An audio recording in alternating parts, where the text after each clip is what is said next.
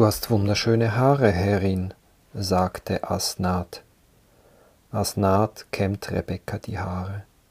Sie gießt wohlriechendes Öl über das Haar. Mit ihren kräftigen Fingern massiert sie das Öl ein. Asnath ist eine von Rebekkas Dienerinnen. Rebekka sitzt im Zelt auf einem Hocker aus Leder. In der rechten Hand hält sie eine runde polierte Kupferscheibe, in der ihr Gesicht sich spiegelt. Meine Haare werden grau, seufzt sie, und Runzeln habe ich auch schon im Gesicht. Bald bin ich alt, und wenn ich dann noch krank werde, so wie mein Mann, so blind und hilflos, oder wenn ich gar sterbe, was soll dann aus dem Jakob werden? Esau hat geheiratet. Er hat schon seit einem Jahr sein eigenes Zelt, aber Jakob ist noch ledig. Es wäre am besten, wenn er eine Frau aus meiner Familie heiraten würde. Asnath flicht Rebekkas Haar zu zwei Zöpfen. Weiß meine Herrin schon, sagte sie, dass der Esau den Jakob töten will? Rebekka lässt den Spiegel fallen und schaut ihre Dienerin erschrocken an. Wer sagt das, Asnath? Der Hirte Achan hat es mir gesagt. Als Esau das letzte Mal von der Jagd heimgekommen ist, hat er noch mit dem Hirten am Feuer gegessen und getrunken. Der Esau ist beim Trinken immer wie wilder geworden, und auf einmal hat er auf den Steinbock gezeigt, den er geschossen hatte, und gesagt, mein Vater stirbt bald, und wenn er gestorben ist, geht es meinem Bruder wie diesem Steinbock. Der Achan ist richtig erschrocken, weil der Steinbock ganz glasige Augen gehabt hat. Rebekka starrt vor sich hin, ihre Augen füllen sich mit Tränen. Gibt es denn keinen Frieden bei uns? sagte sie. Als sie klein gewesen sind und miteinander gestritten haben, habe ich gedacht, das hört auf, wenn sie groß sind. Aber es hat nicht aufgehört. Am Abend, als die Hirten heimgekommen sind, geht Rebekka zu Jakob ins Zelt. Dein Bruder will sich an dir rächen, sagte sie. Jakob lacht und küsst die Mutter auf die Stirn. Das musst du nicht ernst nehmen, sagte er. Ich nehme es aber ernst, antwortete Rebekka. Er hat vor den Hirten auf einen Steinbock gezeigt und gesagt, so geht es meinem Bruder, wenn der Vater gestorben ist. Du weißt, Esau ist wild und unbeherrscht. Wenn er zornig ist, weiß er nicht, was er tut.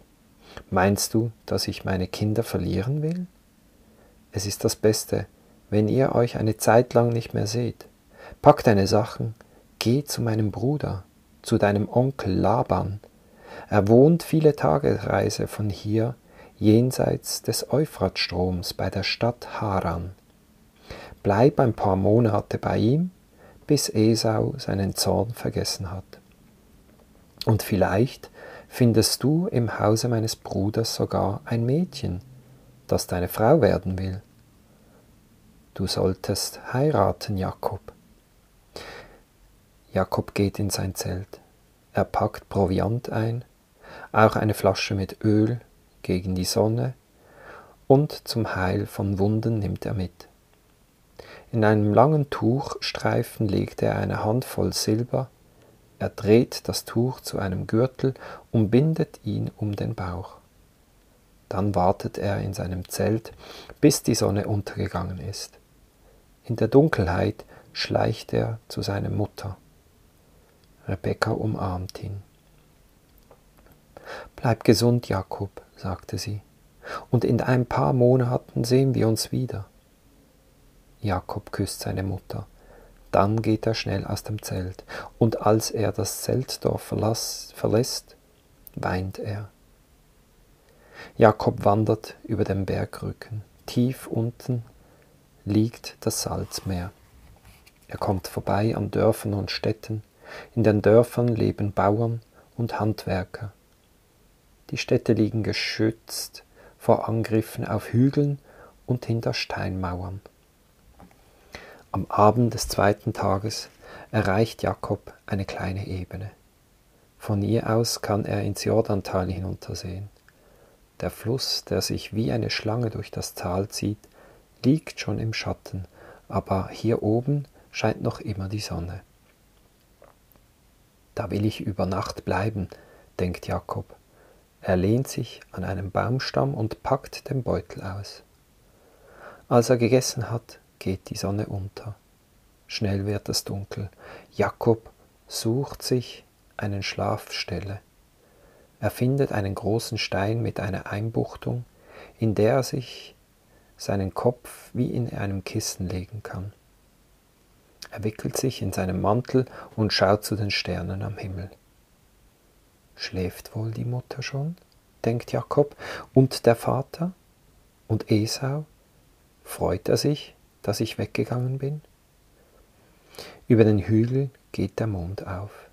In seinem bleichen Licht werfen die Steine und die Bäume leicht Schatten auf den Boden. Irgendwo schreit ein Nachtvogel. Jakob zieht den Mantel enger um sich. Er gähnt und schon ist er eingeschlafen. Mit einmal ist es Jakob, als ob es hell würde. Hoch oben vom Himmel kommt ein Lichtstrahl. Er fällt genau auf dem Ort, wo Jakob liegt. Der Lichtstrahl wird immer heller und da, mitten im Lichtstrahl, erscheint so etwas wie eine steile Treppe. Sie reicht von der Erde bis hoch hinauf in den Himmel. Unten ist sie breit, aber oben wird sie immer schmaler wie eine Leiter, und zuletzt verliert sie sich wie ein silberner Faden in der Unendlichkeit. Jetzt sieht Jakobs Gestalten auf der Treppe. Sie sehen aus wie Menschen, aber es sind keine Menschen. Sie sind durchsichtig, hell leuchtende Lichtwesen sind es. Da weiß Jakob, diese Lichtwesen sind Gottes Gedanken, die zu den Menschen kommen und von den Menschen wieder zu Gott zurückkehren.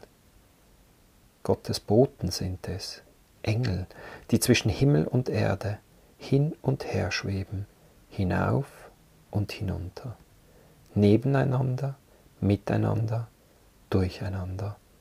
Ein unaufhörliches Kommen und Gehen. Da hört Jakob eine Stimme. Die Stimme sagt, ich bin der Gott, der mit deinem Großvater Abraham geredet hat. Das Land, auf dem du jetzt schläfst, will ich deinen Nachkommen geben. Deine Kinder und Kindeskinder werden einmal so zahlreich sein wie die Sterne, die am Himmel stehen. Und mein Segen wird auf dir kommen und auf deine Kinder liegen. Der Lichtstrahl wird immer stärker. Jakobs Augen schmerzen. Er hält die Hände vor die Augen. Dann erwacht er. Er richtet sich auf. Die Sonne ist schon aufgegangen. Sie scheint ihm ins Gesicht. Auf dem Baum zwitschert ein Vogel. Das ist ein seltsamer Traum gewesen, denkt Jakob. Hier, wo ich gelauf, geschlafen habe, kommt Gottes Gedanken auf die Erde. Da ist so etwas wie die Tür zum Himmel, und ich habe das nicht einmal gemerkt als ich mich gestern hier schlafen gelegt habe. Weil es ein besonderer Ort ist, will Jakob ein Denkmal errichten. Er versucht, den Stein, auf dem er geschlafen hat, aufrechtzustellen. Der Stein ist schwer, aber Jakob ist stark. Es gelingt ihm, den Stein aufzurichten. Im Bündel hat Jakob einen Krüglein mit Öl. Öl ist etwas Kostbares, denkt Jakob, darum will ich es Gott schenken. Jakob gießt das Öl über den Stein. Er sagt laut und feierlich, das hier ist ein heiliger Ort. Darum lege ich vor dem Gott meines Großvaters Abraham ein Versprechen ab. Wenn du, Gott, mit mir bist und mich behütest auf dem Weg in das fremde Land, wenn du mir Brot zu essen und Kleider zum Anziehen gibst, und wenn ich wieder gesund heimkomme, dann will ich dir hier einen Tempel bauen. Jakob packt das leere Ölkrüglein in den Beutel. Er schwingt den Beutel über den Rücken, dann wandert er weiter den Berggrat entlang. Drei Tage später kommt er ans Ende des Gebirges. Er steigt ins Teil hinunter zum Jordanfluss. Er überquert den Fluss an einer Stelle, die nicht tief ist. Wenig später sieht er den See Genezareth, der lieblich inmitten blühenden Wiesen liegt. Hier möchte ich bleiben, denkt Jakob, aber er muss weiter. Nach Haran, zu seinem Onkel Laban. Erneut steigt der Weg in die Berge. Der Proviant, den Jakob von zu Hause mitgenommen hat, geht zu Ende. Jakob sammelt Beeren und Früchte von den Bäumen. Manchmal kommt er an eine Weide vorbei, auf der Schafe grasen.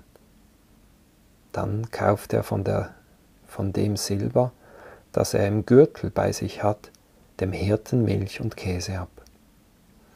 Nachts vor dem Einschlafen denkt er jetzt nicht mehr so viel an zu Hause, dafür umso mehr an seinen Onkel Laban. Er versucht, ihn sich vorzustellen, die Mutter hat oft von ihrem Bruder erzählt. Reich ist er, hat sie gesagt, fast so reich wie euer Vater. Er hat viele hundert Schafe und Ziegen, auch Rinder hat er und Kamele. Und er ist schlau, der Laban. Als Bub hat er sich immer Streiche ausgedacht, jetzt hat er ein paar Söhne, sechs oder sieben und zwei Töchtern, die Lea und die Rahel. Jakob ist gespannt auf seinen Onkel Laban, auf seinen Vettern und auf die, ba auf die Basen Lea und Rahel.